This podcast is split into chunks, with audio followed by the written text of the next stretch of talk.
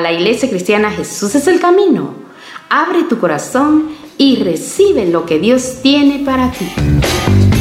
Bien, hermanos, cuando estamos llegando ya al final del ayuno, hay una palabra que, que yo creo que Dios quiere decirnos a toda la iglesia.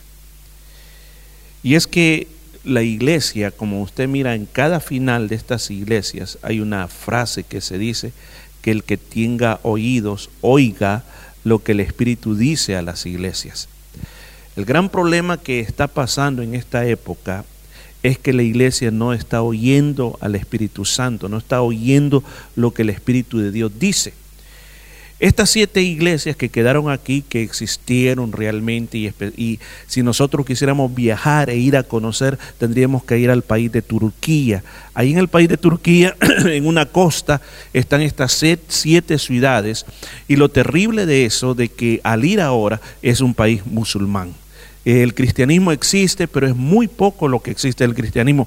Pero en la época que fue escrito esta carta, eh, el libro de Apocalipsis es una época que el cristianismo está muy fuerte y bien arraigado ahí. O sea, que parecería que las iglesias de esa época no escucharon el mensaje que el Espíritu Santo les estaba diciendo. Yo quisiera que no tengo tiempo como para ir una por una, pero lo que yo quiero es hablarle a la iglesia lo que Dios quiere decirle a la iglesia para que nosotros recordemos qué es lo que Dios dice. Y quiero tomar una visión panorámica. Recuerde que ver algo panorámicamente es ir desde arriba y ver a grosso modo todo lo que está sucediendo. Y mire, veamos, hermanos, veamos cuál era el problema que tenía la iglesia y cuál es la, instrucción que Dios le dio. Y de ahí nosotros tomemos para nuestra vida qué es lo que la iglesia necesita. La iglesia de Éfeso, ¿cuál era el problema que tenía la iglesia de Éfeso? ¿Por qué estaba eh, en problema de la iglesia de Éfeso? Porque el Señor les dice, porque ya han perdido su primer amor. Déjeme decirle que cuando hablamos del primer amor, a veces nosotros entendemos que fue de la manera que nosotros comenzamos a amar al Señor cuando comenzamos en nuestro caminar cristiano. Se ha interpretado así, pero la verdad de las cosas, hermanos, que el primer amor, lo que significa esa palabra, es que Cristo es nuestro primer amor en nuestra vida. O sea, si Cristo ya no es nuestro primer amor, o sea, si hay otras cosas, por ejemplo, ahora yo amo lo que yo quiero, lo que yo digo, ya Cristo no es mi primer amor. Entonces, una iglesia cuando dice que Cristo es su primer amor, las prioridades de Dios se convierten en número uno. Cuando las prioridades en la iglesia o en el cristiano ya no son las prioridades de Dios, sino que comienzo a decir, ok, hoy es domingo, a ver, ¿qué es lo que tengo que hacer? Bueno, tengo que lavar la ropa, tengo que hacer jardín, tengo que limpiar el carro, tengo que ir de picnic. No hay tiempo para la iglesia. Entonces, y le preguntamos, hermano, hermano, usted ama a Dios con todo mi corazón, pero entonces, ¿por qué no vino a la iglesia? Porque no tuve tiempo. Entonces, verdaderamente, Cristo ha dejado de ser nuestro primer amor. Porque cuando decimos primero, es lo primero, es lo primero. Como la hermana decía, tengo que arreglar esto hoy sábado, pero en este momento lo primero es Cristo. Entonces para usted se convirtió en su primer amor, Cristo, porque todo lo demás puede esperar, pero Cristo es mi primer amor. Entonces esta iglesia, la iglesia de Éfeso, estaba desapareciendo. ¿Por qué razón? Porque otras cosas eran lo más importante y Cristo no era su primer amor. Pero ellos tenían cosas buenas, que era lo bueno que ellos tenían. El mal ellos lo rechazaban, perseveraban, iban adelante, eran pacientes, no se daban por vencidos. Pero ¿qué le dice el Señor? ¿Qué es lo que tiene que estar haciendo la iglesia? Hoy en día el Señor le dice, tienes que volver a hacer las primeras cosas, lo que hacías al principio. Tienes que volver a aquellas cosas que con las cuales la fuerza que tú comenzaste, vuelve a hacer eso. Vuelve a hacer las cosas originales de Dios, que eso es lo que Dios quiere que las iglesias estemos haciendo, no que vayamos en retroceso, sino que vayamos a lo original que Dios nos ha dado. En segundo lugar, veamos la iglesia de Esmirna. La iglesia de Esmirna no tenía ninguna crítica de parte de Dios, pero sí tenían problemas. ¿Cuál era el problema que ellos tenían? Que estaban sufriendo tribulación. Estaban siendo los hermanos de la iglesia, estaban siendo llevados presos, se le tiraban los leones, los ponían en las hogueras y cuando de repente los hermanos en, las reuniones que tenían, mirá, no han venido dos o tres familias, no podían decir, es que no les dio gana de venir, no, es que quizás estaban presos, quizás ya los habían matado, era una situación difícil que pasaba la iglesia de Esmirna, pero ¿qué les dice el Señor a ellos? ¿Cuál es el consejo? Les dice, sean fiel hasta la muerte. No importa lo que esté pasando en su vida, no importa lo que le estén diciendo, no importa lo que esté sufriendo en su cuerpo, sea fiel, no se detenga, siga adelante, no pare, no pare, iglesia, no paremos de hacer el trabajo de Dios. No importa que las cosas no estén yendo bien, hay momentos que las cosas van a ir bien y hay momentos que las cosas van a ir mal, pero hay que ser fiel hasta la muerte. Y el Señor dice, yo te voy a dar la corona de la vida. La tercera iglesia, la iglesia de Pérgamo tenía un problema muy, pero muy grande. El problema que, tenía esta iglesia era de que se había mezclado el mundo con la iglesia. Ellos tenían, no, no podían hacer una separación. En la iglesia están metidos, se habían infiltrado los nicolaitas, que era una secta que podemos llamar semicristiana, que igual parecía que, como quien dice, tú puedes hacer lo que tú quieras porque al final lo que Dios mira es el corazón. Estaban los que seguían la doctrina de Balaán. Balaán que lo que hizo corromper al pueblo de Israel para que Dios lo castigaba. esos dos grupos estaban dentro de la iglesia. Hermanos, es bien importante reconocer que dentro de las iglesias, escuche bien esto, dentro de las iglesias van a haber personas que no están convertidos de verdad.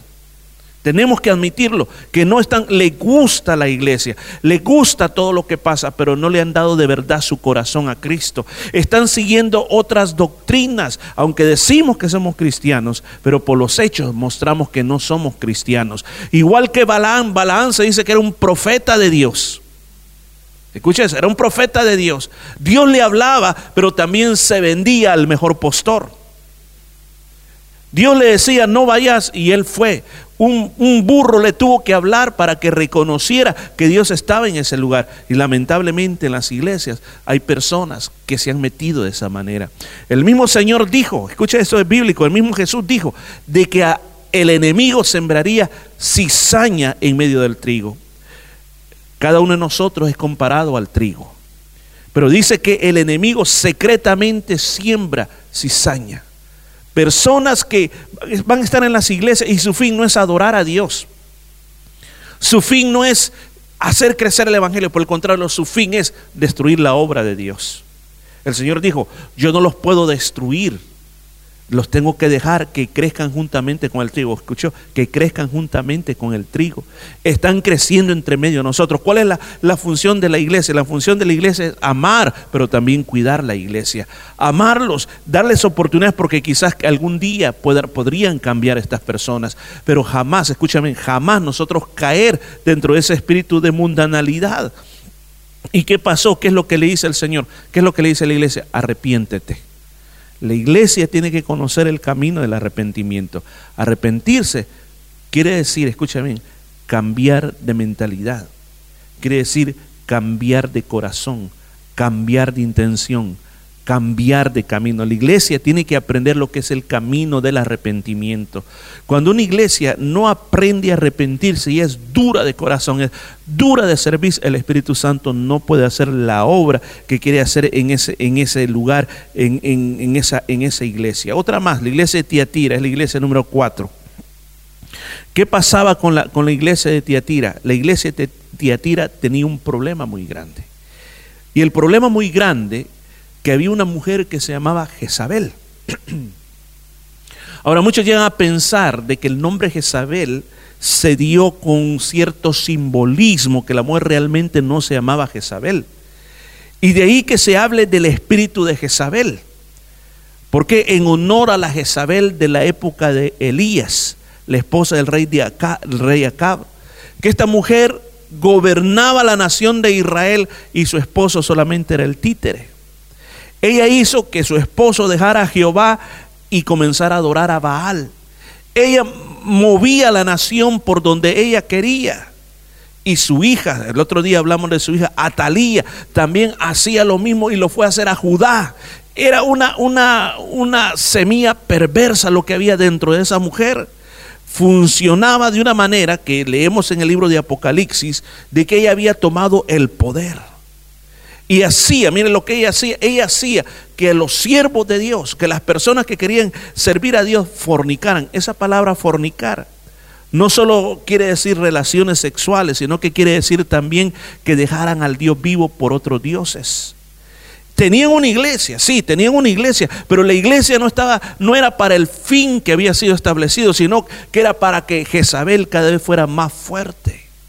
Las iglesias tenemos que tener cuidado. Dios nos está hablando en este tiempo a que la iglesia pueda abrir sus ojos y pueda identificar que esas cosas son reales y que esas cosas se van a meter dentro de la iglesia. Por lo tanto, el Señor le está diciendo a la iglesia que abra sus ojos. ¿Por qué? Porque el problema, se acuerda que la Biblia dice que el juicio de Dios viene y va a comenzar aquí en su casa. Lo leímos este día en las cartas de Pedro. Que viene el juicio de Dios. Ahora, cuando viene el juicio de Dios, cuando viene Dios a poner juicio, porque, ¿sabe? Nadie puede jugar con la obra de Dios. Nadie puede jugar con la iglesia de Dios y quedarse tranquilo. Aunque aparentemente hagan daño, pero Dios va a tratar con esas personas. Y esas personas que apoyaron a esas personas. Pero cuando llegue eso, hermanos, es duro cuando llegue el juicio de Dios. Por eso dice el Señor que perseveren, les dice, que perseveren en la fe que no se dejen guiar por estos espíritus que lo que hacen es confundir a la iglesia. Pero esta iglesia, a pesar de lo que estaba pasando, era una iglesia que tenía amor, una iglesia que tenía fe, una iglesia que tenía una paciencia que era más grande que la con la que había comenzado. O sea, que era una iglesia que estaba progresando. Y cuando una iglesia está progresando, el enemigo va a tratar de pararla más desde adentro que de afuera. Por eso es que tenemos que tener los ojos abiertos, hermanos, orar por la iglesia, tener estos tiempos de ayuno para reprender al enemigo, para expulsarlo, para que deje trabajar a la obra de Dios como tiene que trabajar. La iglesia de Sardis, ¿cuál era el problema que tenía la iglesia de Sardis? Que era una iglesia muerta. Cuando referimos que era una iglesia muerta, era que Dios no estaba ahí. Era que no había poder era que no había palabra de Dios, sino que en realidad era un club nada más, donde los hermanos se reunían, oraban, cantaban, pero Dios no estaba ahí. Hermanos, cuando Dios no está ahí, las cosas no pueden funcionar. Cuando Dios no está ahí, las cosas no van a salir bien nunca. ¿Por qué razón? Se necesita el poder de Dios para poder hacer lo que estamos haciendo. Yo no podría estarles hablando a ustedes si el poder de Dios no estuviera en mí. No podríamos estar celebrando cultos y que la gente siga viniendo si el poder de Dios no está ahí. Cuando el poder de Dios se pierde, hermanos, y la gloria de Dios se va, también la iglesia comienza a morir. Y cuando una iglesia muere, lo que le queda es cerrar las puertas y ya no puede funcionar. En nuestra ciudad ya ha pasado. Hay iglesias que se murieron y que cerraron la puerta. Nosotros no queremos que nuestra iglesia se muera y cierre las puertas. Tenemos ya, vamos en el año número 29. Y esto hubiera pasado ya muchas veces que la iglesia hubiera cerrado las puertas. Pero ¿sabe por qué la iglesia no cerró las puertas? Es porque siempre ha habido una llama ardiente. Porque a través de todos estos años, hermanos, especialmente donde lo vemos, no lo vemos los domingos, sino que los vemos en reuniones como estas. En las reuniones de oraciones vemos de que siempre hay personas que buscan de Dios. Con mi esposa, los pastores siempre hemos querido estar ahí. Y diré, bueno, son los pastores, tienen que estar ahí. Pero mire, en el momento más crítico de esta iglesia, que hubo momentos en que daban ganas de cerrar los cultos de oración, porque la gente, nadie quería venir. Aún en esos momentos, me recuerdo que el número más bajo que hubo fue que estuvimos los dos solitos orando. Estamos aquí mismo, pasó en este lugar, y recuerdo que por ahí nos sentamos a orar, a orar, a clamar. Pasó una tan sola vez, pero después de todos estos años que han venido, siempre hemos visto de que hay hermanos que están ahí, que están pendientes. Han habido momentos, hermanos, que este lugar ha temblado, pero de la lluvia, de los truenos que han pasado, pero aquí ha habido gente orando Hermano, cada vez que hemos hecho una convocación de ayuno, de vigilia, de oraciones, siempre hay gente que ha estado orando. Recuerdo que una vez hicimos una, una campaña de orar por las madrugadas y, escogimos varias casas. Dijimos, depende de dónde viva, va a haber una casa y ahí a las 5 de la mañana vamos a reunirnos a orar. Creo que mi casa estuvo abierta a las 5 de la mañana. Otras casas allá en la zona norte también estuvieron abiertas a las 5 de la mañana. Y hermano, era, era duro, era duro porque, porque había que levantarse y comenzar a orar. Y, le digo, es más fácil cuando tienes otro hermano al lado tuyo que te está dando ánimo, ¿verdad? Pero cuando estás ya, especialmente con tu esposa y todo, le oh, mira, no, no me quiero levantar. Pero había una obligación de cumplir con el Señor. Pero eso nos fortaleció grandemente. Eso, hermanos, esto que estamos haciendo aquí trae vida a la iglesia. Por eso el enemigo lo odia. Por eso el enemigo no desea que las iglesias hagan ayunos, que hagan vigilias, que hagan cultos de oraciones, sino que está bien, adoremos al Señor los domingos. Y lo terrible que yo me he fijado, que estoy encontrando, que en la mayoría de las iglesias se comienza el culto, se canta y se predica la palabra de Dios. No se abre una Biblia para leerla. No se abre una Biblia, observe. No se lee una Biblia para decir, vamos a leer el capítulo tal, vamos a leer tal parte. No se lee la Biblia, solo en el mensaje se pone unos cuantos versículos y usted analiza un culto, cuántas veces se leyó la Biblia en ese culto y va, a ver que duramente, poquitamente se leyó quizás siete, siete versículos o ocho versículos durante todo el servicio. Si estos lugares son los lugares donde se debe leer y proclamar la palabra de Dios. Aquí es donde se le da honra y gloria a este lugar. Por ejemplo, en las iglesias antiguas, si usted se fijaba, en las iglesias antiguas había la famosa Biblia de púlpito. Porque cuando usted entraba, lo que miraba era un gran púlpito grande y una bibliota gigante encima del púlpito. ¿Por qué razón? Decía, aquí está la palabra de Dios. Y no solamente, porque recuerde, este es cuando uno le habla es la palabra profética, pero está la palabra escrita de Dios. Esta tiene que tener el señorío sobre nuestras reuniones para que la iglesia esté viva. Porque lo contrario, ¿qué es lo que pasa? Sacamos la palabra de Dios, la iglesia se muere. ¿Qué le dice el Señor a la iglesia de Sardes? Arrepiéntete, arrepiéntete y lo que te queda, fortalécelo. ¿Cuántas cosas tenemos nosotros en nuestra vida que Dios nos ha dado para la gloria de Él? Uno Dios le dio cinco talentos, a otro le dio tres y a otro le dio uno. Pues si usted es como yo, que aunque sea uno nos dio el Señor, ese uno el Señor nos pide, fortalecelo, púlelo, sácale brillo, no permitas que el enemigo te quite lo que Dios te dio. Porque el trabajo de Satanás en esta época, en este momento, es decir, te tengo que robar lo que Dios te dio. Si Dios te hizo a ti una mujer de oración, el enemigo dice, no, yo voy a robarte que seas una mujer de oración y vas a ser ya no más una mujer de oración.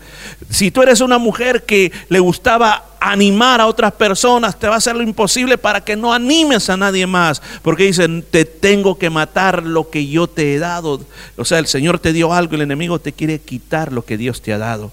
Por eso el Señor les dice, mantén la fe, persevera, persevera, porque dice la promesa final, yo te voy a vestir de blanco, te voy a dar vestidura blanca. Está hablando de esa vida eterna que vamos a tener allá con el Señor. La iglesia de Filadelfia, es la, sexta iglesia, la iglesia de Filadelfia, ¿tenían algún problema? No tenían ningún problema.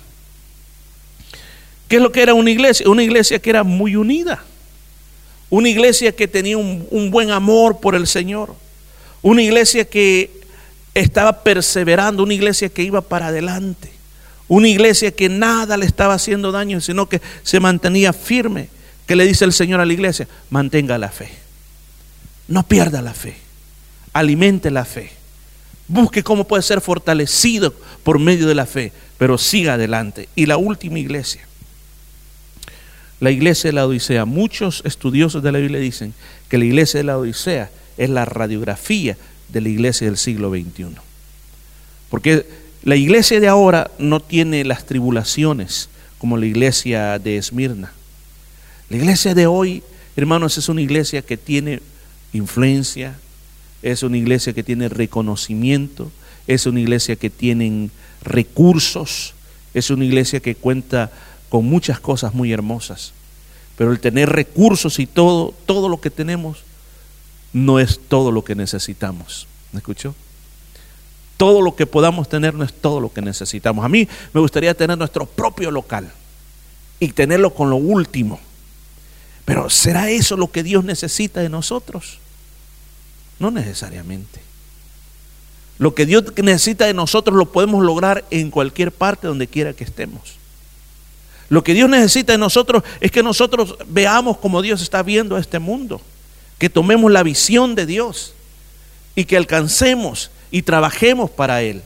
Pero esta iglesia de la Odisea, ellos estaban acomodados, eran indiferentes a lo que pasaba, no les importaba, ellos se sentían, lo tenemos todo, somos ricos, tenemos una buena iglesia, ¿qué más necesitamos?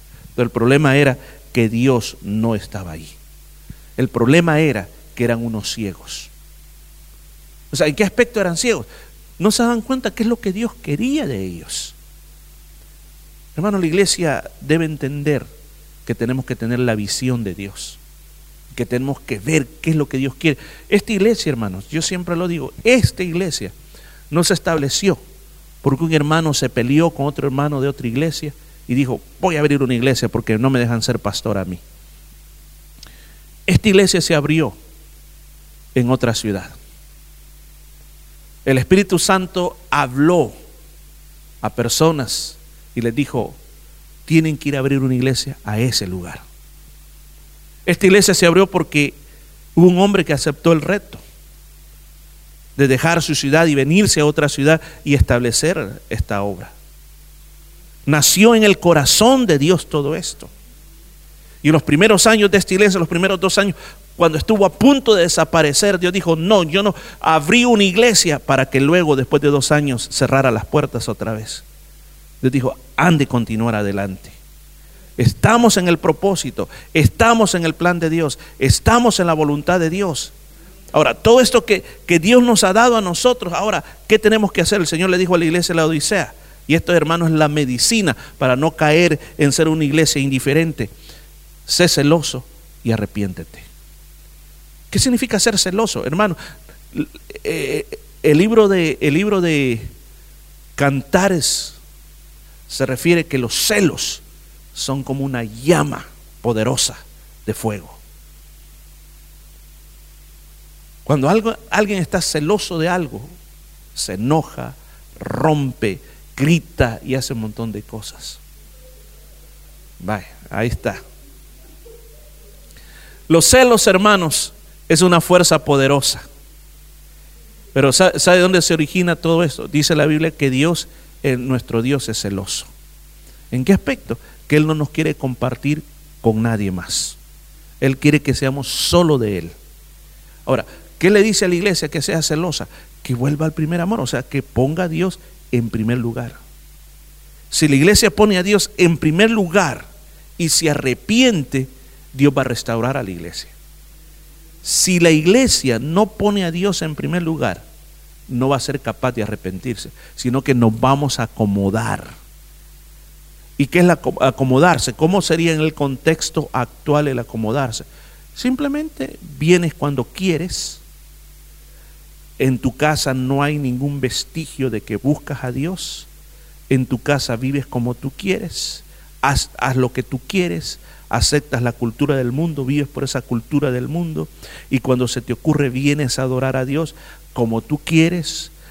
Cuando ya estás aburrido te sientas, eh, te duermes en el mensaje, te vas rápido, no quieres servir, no quieres hacer nada. Hermanos, esa es la iglesia indiferente que se va a quedar, que no se va a ir con el Señor. Lo que el Señor quiere es una iglesia celosa que diga, lo de Dios es lo primero. Adorar a Dios es lo primero mi vida primero es Dios. En todo lo que yo hago, Dios tiene que ser primero. En mis pláticas, Dios tiene que ser primero.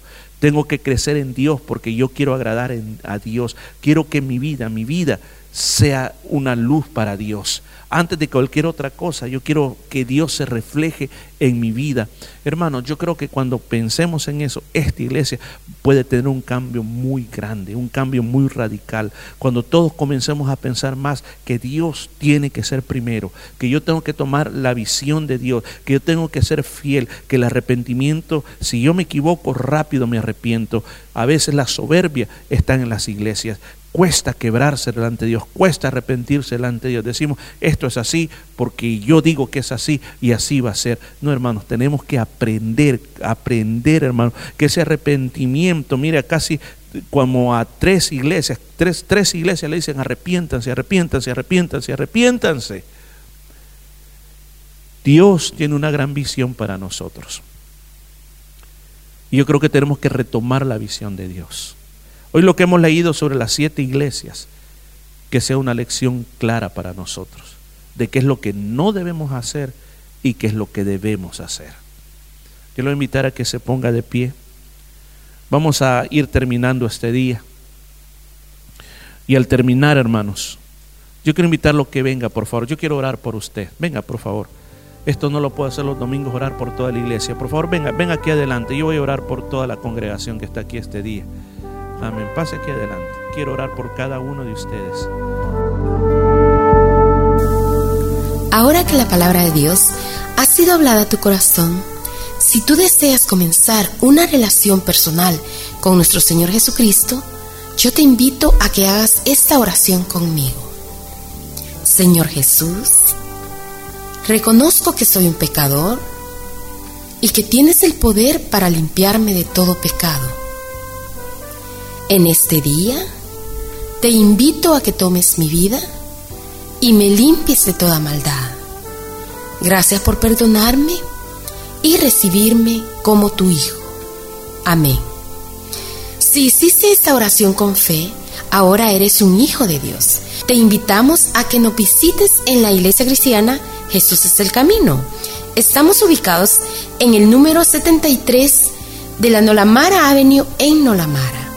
Asimismo, te invitamos a que leas tu Biblia. También ora. Orar es hablar con Dios. Habla con Dios todos los días. Habla con el Señor y dile todo lo que tú sientas en tu corazón.